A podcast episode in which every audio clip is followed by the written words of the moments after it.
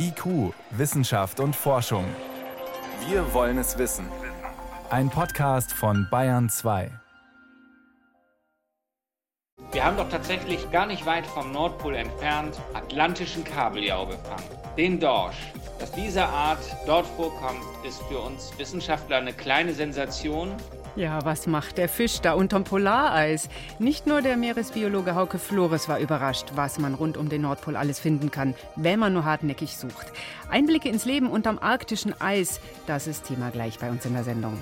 Außerdem geht es um die Frage, was Lebensmittel aus dem Labor der Umwelt bringen. Und es geht um unseren kleinen Begleiter in allen Lebenslagen, das Smartphone, und wie wir am besten Abstand dazu gewinnen. Wissenschaft auf Bayern 2 entdecken. Heute mit Miriam Stumpfe.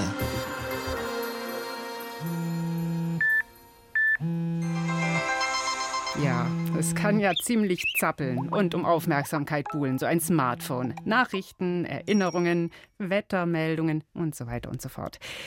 Viele Menschen sind unzufrieden mit sich und ihrem Smartphone-Konsum, nehmen sich vor, weniger am Handy zu sein oder es abends wenigstens rechtzeitig wegzulegen. Die Hoffnung, zufriedener werden, mehr Zeit haben für, ja, was? Das, was halt sonst noch gibt im Leben. Draußen sein, reden, Freunde treffen, Tagträumen. An der Ruhr-Universität Bonn-Bochum wollte ein Forscherinnen-Team wissen, Macht weniger Smartphone tatsächlich zufriedener? Und wenn ja, wie viel weniger muss es sein? Sie haben 600 Teilnehmerinnen und Teilnehmer dabei begleitet, die verzichtet haben. Die einen komplett, die anderen ein bisschen. Julia Breilowskaja hat die Studie geleitet und sie konnte ich vor der Sendung fragen: Eine Woche ganz ohne Handy, Digital Detox, die radikale Lösung, bringt's die?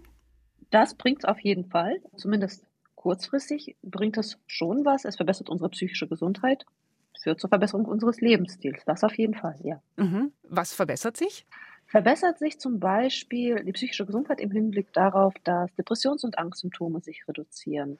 Die Lebenszufriedenheit steigt. Gleichzeitig haben wir zum Beispiel herausgefunden, dass die Menschen angefangen haben, sich mehr körperlich zu betätigen. Also Sport zu treiben oder spazieren zu gehen?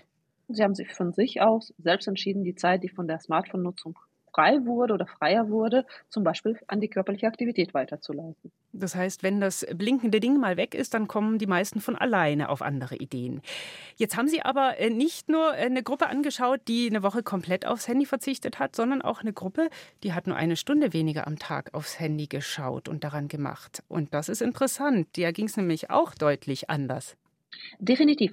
Da hatten wir sehr vergleichbare Ergebnisse zu dem vollständigen Verzicht gefunden, aber die Effekte waren stabiler und auch höher als in der vollständigen Verzichtgruppe. Was heißt das, stabiler und höher? Das bedeutet, dass sie länger angehalten haben. Wir haben ja bis hin zu über vier Monate nochmal gemessen, wie die psychischen Konstrukte aussehen und auch gesehen, dass vor allen Dingen in der Reduktionsbedienung die Effekte immer noch da waren, auch nach vier Monaten, während sie in der Verzichtbedienung zum Teil auch nicht mehr da waren. Also Verzichtbedienung, das ist die Gruppe, die komplett verzichtet hatte. Mhm. Ja, genau. Ja. Mhm. genau. Und vielleicht auch ganz spannend fanden wir, dass nur in der Gruppe, die die Nutzungszeit reduziert hat, diejenigen, die geraucht haben in der Gruppe, ihr Rauchverhalten reduziert haben.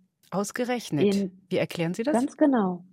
Wir haben da ein paar Theorien und die, die mir am plausibelsten erscheint, ist die, dass durch die Reduktion wir den Menschen quasi gezeigt haben, dass sie ein bisschen darauf gestoßen haben, was gesünderer Lebensstil bedeutet, dass sie sich quasi angeschaut haben, was in ihrem Leben weniger gesund ist und vielleicht auch bewusst versucht haben, daran zu drehen. Hm. Und jetzt haben Sie gesagt, die, die äh, nur ein bisschen weniger ihr Handy genutzt haben für eine Woche lang, also eine Stunde weniger am Tag, bei denen waren die Effekte später noch länger, noch mehr zu merken als bei denen, die eine Woche komplett verzichtet haben. Wie erklären Sie sich das?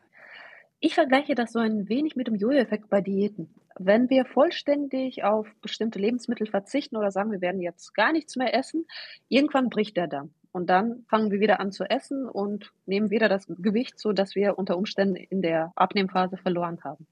Wenn wir aber bewusst quasi einfach nur reduzieren, der Menschen nicht alles wegnehmen, dann fängt er auch an, damit besser umzugehen, was er hat, das vielleicht mehr wertzuschätzen, vielleicht auch bewusster die einzelnen Dienste zu nutzen, statt einfach nur das Smartphone jedes Mal in die Hand zu nehmen, wenn gerade eine freie Minute da ist.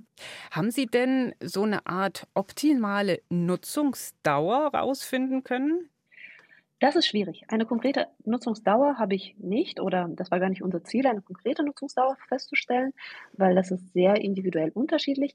Was wir aber zumindest aus Studien aus den USA wissen, ist, dass so bis zu einer Stunde Nutzung pro Tag ist absolut im Rahmen ist. Was da drüber ist, sollte man versuchen zu reduzieren. Das sind Ergebnisse, die wir aus den USA haben. In Deutschland müssten wir das nochmal genauer anschauen.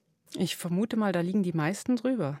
Definitiv. Wir wissen, dass die durchschnittliche Smartphone-Nutzungszeit bei knapp drei Stunden liegt. Und im Durchschnitt heißt natürlich, es gibt auch Menschen, die viel weiter darüber gehen. Mhm. Wir zeichnen das Interview auf. Es ist gerade halb drei. Wie lange waren Sie heute schon am Smartphone? Wissen Sie das?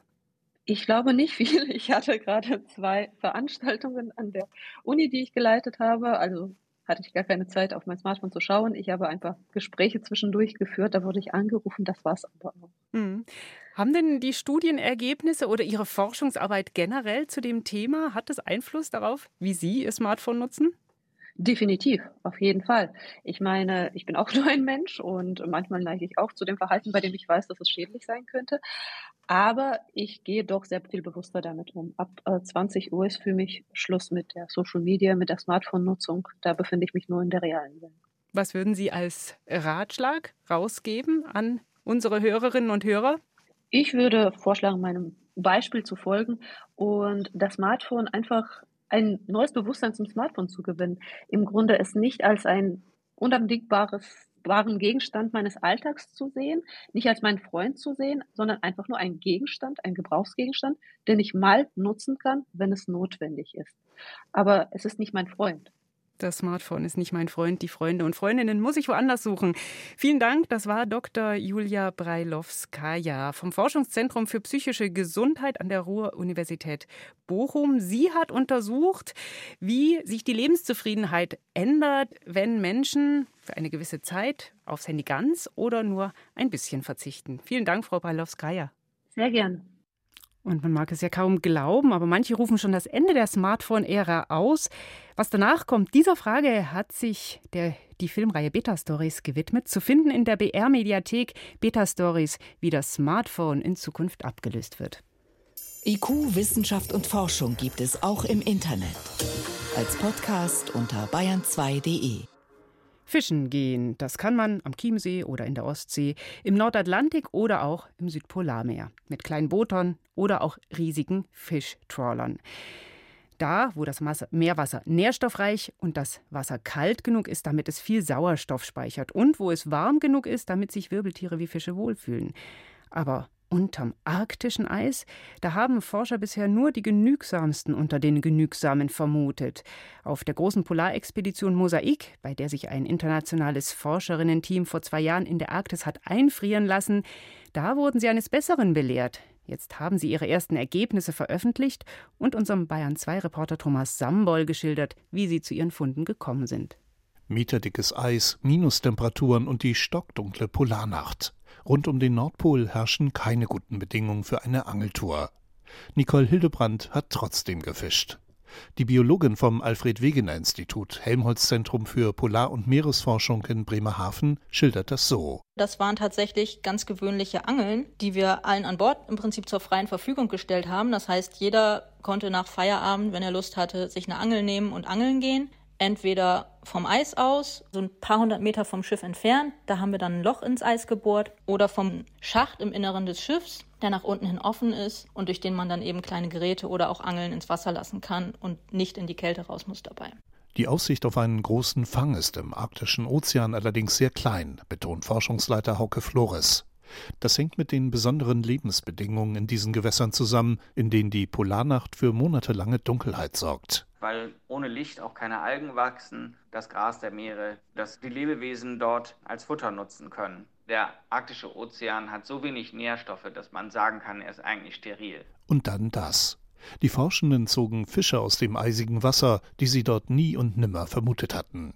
Hauke Flores. Wir haben doch tatsächlich gar nicht weit vom Nordpol entfernt atlantischen Kabeljau gefangen. Den Dorsch. Das, was wir im Winter an der Fischtheke als den leckeren Skrei kaufen. Dass diese Art dort vorkommt, ist für uns Wissenschaftler eine kleine Sensation. Denn der Kabeljau ist in erster Linie erstmal ein Fisch, der in Kistennähe, in flachem Wasser vorkommt. Zum Beispiel bei uns in der Nordsee. Aber da, wo wir die Kabeljau gefangen haben, war das Wasser 3000 Meter tief und tiefer. Und auch als Kaltwasserart ist der Kabeljau nicht bekannt. Nicole Hildebrandt erinnert sich noch gut daran, was passierte, als die erstaunliche Nachricht an Bord die Runde machte. Ja, da brach so ein kleiner Hype los. Jeder wollte angeln und auch einen Fisch fangen. Aber das war noch lange nicht alles.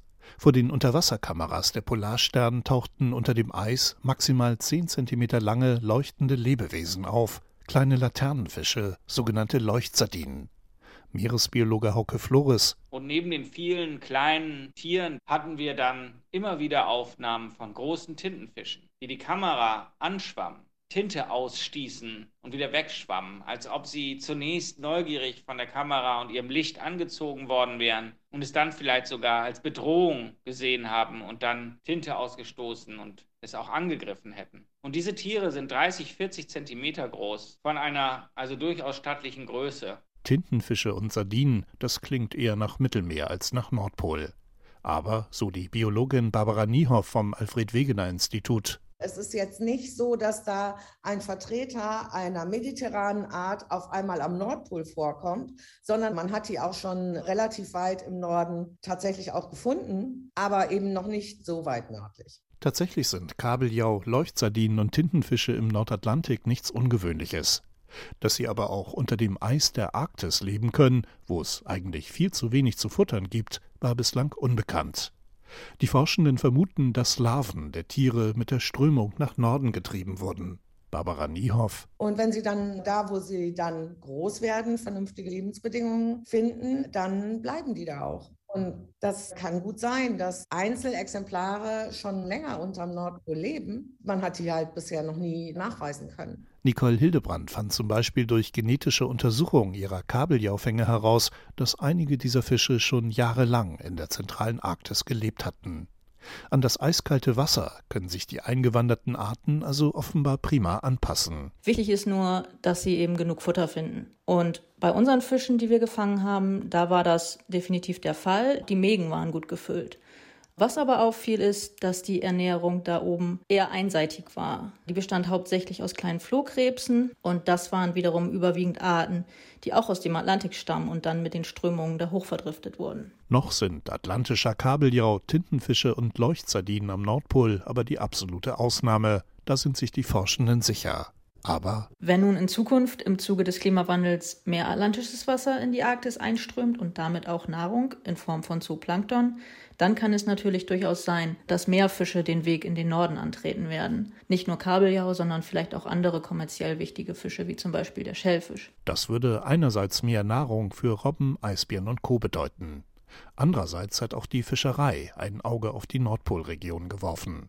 Wenn das Eis weiter so rapide schmilzt, könnten sich dort neue, lukrative Fanggründe auftun. So weit wird es aber wohl nicht kommen, meint Meeresbiologin Nicole Hildebrandt. Wir gehen stark davon aus, dass der arktische Ozean in absehbarer Zukunft nicht die Kapazität haben wird, um wirklich große, nutzbare Fischbestände zu unterhalten. Und daher muss unser Rat an die Politik nach jetzigem Wissensstand auch sein, dass dieses empfindliche arktische Ökosystem auch in Zukunft besonderen Schutz braucht und kommerzielle Fischerei weiterhin verboten bleibt. Kabeljau und Tintenfische im Polarmeer. Sie hören Bayern 2, es ist 19 Minuten nach 6. Bayern 2. Wissenschaft schnell erzählt. Das macht heute meine Kollegin Veronika Bräse und es geht als erstes um einen Patienten in England, der 505 Tage lang Corona-positiv war. Mhm, das ist der Rekord. 505 Tage, also fast eineinhalb Jahre lang, war er mit SARS-CoV-2 infiziert. Das war ein Patient mit schwachem Immunsystem und der mhm. ist dann auch leider dran verstorben. Mhm, also ein, wirklich ein Spezialfall. Aber schon länger ist bekannt, dass Menschen nach Chemotherapie die Viren besonders lange in sich tragen. Also auch Menschen, die HIV erkrankt sind und deshalb eine geschwächte Abwehr haben oder auch nach einer Organtransplantation. Da wird ja die körpereigene Abwehr mit Medikamenten Medikamenten unterdrückt, dass, dass das Organ eben nicht abgestoßen wird. Und dieser Patient gehörte auch zu so einer Gruppe? Genau, das war einer von neun immungeschwächten Patienten mit Corona-Infektion und die haben Forschende dann länger beobachtet. Bei fünf der neun Patienten hat sich gezeigt, dass das Virus mutiert ist. Manche zeigten sogar mehrere Veränderungen und ein Patient trug am Ende zehn Mutationen in sich. Heu. Ja, das ist ein Beleg für die These, dass neue Varianten offenbar in solchen Patienten entstehen, die ein schwaches Immunsystem haben. Sie gelten sozusagen als Brutstätte neuer Spielarten des Coronavirus. Klingt gefährlich. Mhm, aber von den neuen Patienten, da ist jetzt keine Mutation auf andere Menschen übergegangen. Jetzt geht es um Fitnessarmbänder oder Smartwatches. Sind ja recht beliebt. Genau, die sammelt man zur eigenen Fitness und die Uhr verrät, wie viele Schritte man am Tag gegangen ist, die misst den Puls oder auch die Herzfrequenz.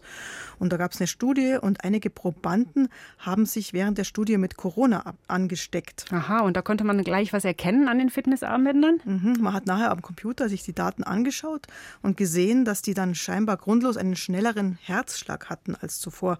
Der Herzschlag ist also irgendwie an diese Infektion gekoppelt. Das RKI, das macht im großen Stil sowas über eine Corona-Datenspende-App. Aber es muss nicht unbedingt Corona sein.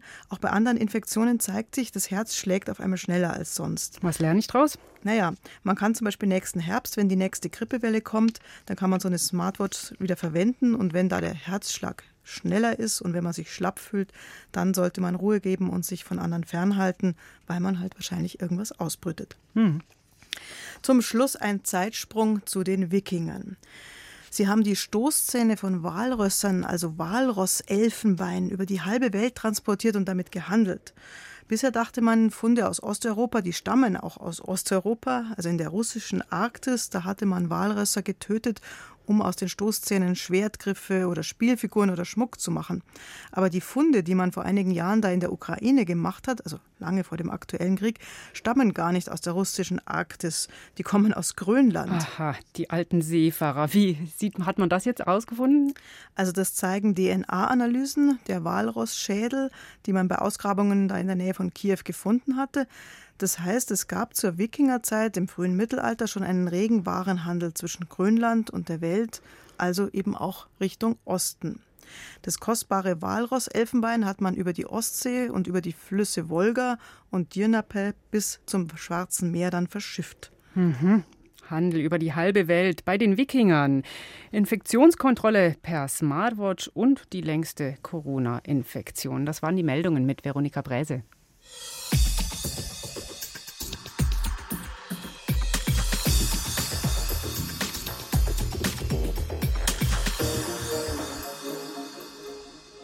Kartoffeln vom Acker, Salat aus dem Gemüsebeet und dazu ein Stück Fleisch vom Rind oder Schwein.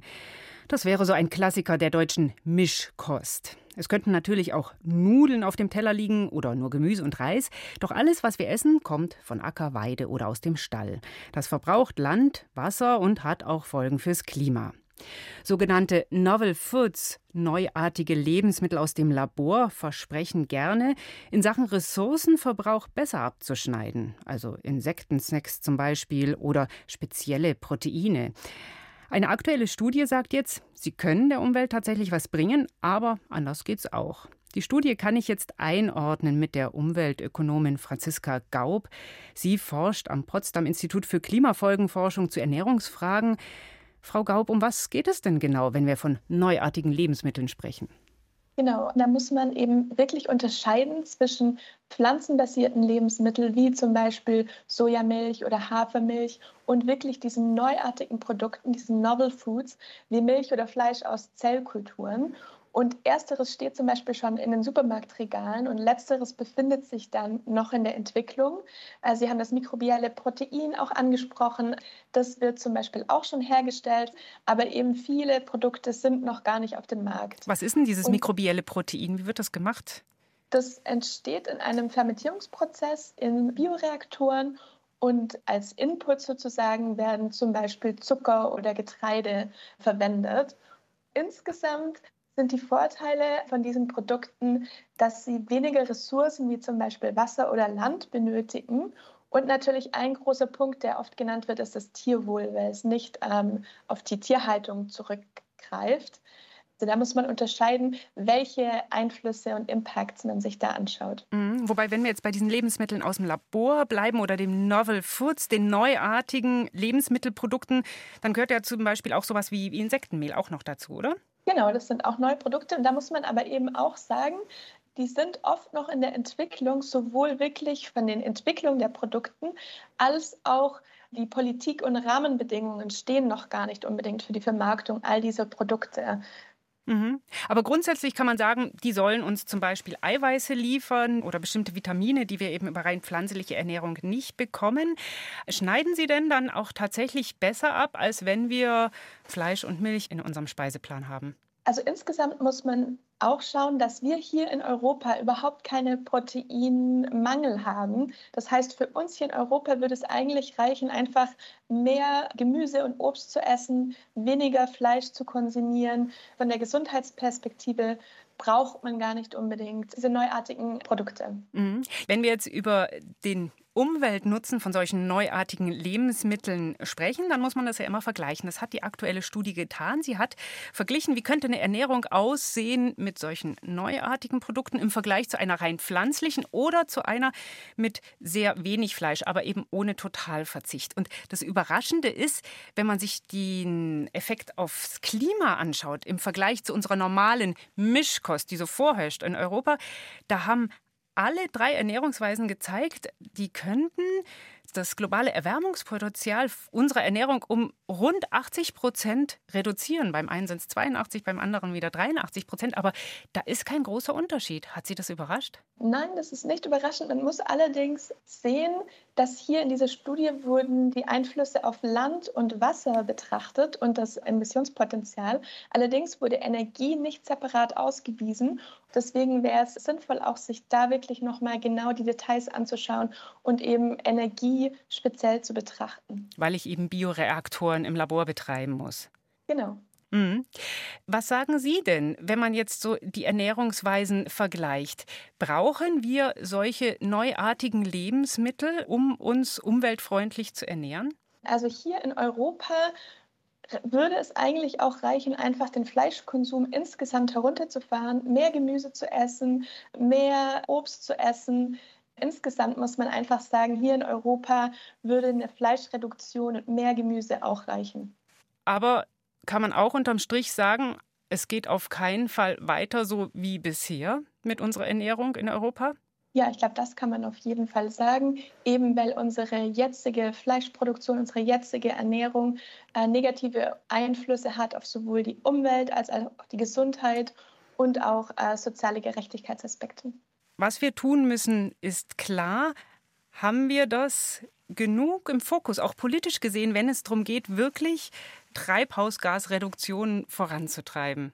Ja, da kann ich ganz eindeutig sagen, dass wir unbedingt noch mehr Fokus auf das Ernährungssystem brauchen, wenn wir über den Klimawandel sprechen. Und leider bekommt das Thema Ernährungssystem noch nicht genug Aufmerksamkeit in den ganzen Klimadiskussionen. Und wir hoffen, dass sich das die nächsten Jahre ändert. Hm. Welche Rolle spielt es denn? Warum ist es so wichtig, darauf zu schauen? Also neue Studien zeigen, dass das Ernährungssystem für ungefähr 34 oder grob ein Drittel der äh, globalen Treibhausgasemissionen verantwortlich ist, vor allem durch die Produktion, aber eben auch durch unseren Konsum von Fleischprodukten zum Beispiel. Und das bekommt einfach noch nicht genug Aufmerksamkeit auch in der politischen Debatte. Hm. Und wenn die Politik ihren Fokus darauf lenkt, was wäre dann eine der ersten Maßnahmen, die was bewirken könnten? Also eine äh, Politikmaßnahme, die viel diskutiert wird, sind zum Beispiel äh, Steuern auf Fleischprodukte oder aber direkt auf der Produktionsseite Besteuerung von Emissionen auf die Agrarproduktion zum Beispiel, auf Überdüngung und Düngung insgesamt. Also über äh, Steuern und Abgaben dort auch die Produktion steuern. Vielen Dank. Das war Franziska Gaub, Umweltökonomin, forscht zurzeit am Potsdam Institut für Klimafolgenforschung zur Frage, brauchen wir Lebensmittel aus dem Labor für eine umweltfreundliche Ernährung oder gibt es auch andere Wege? Danke. Ja, danke.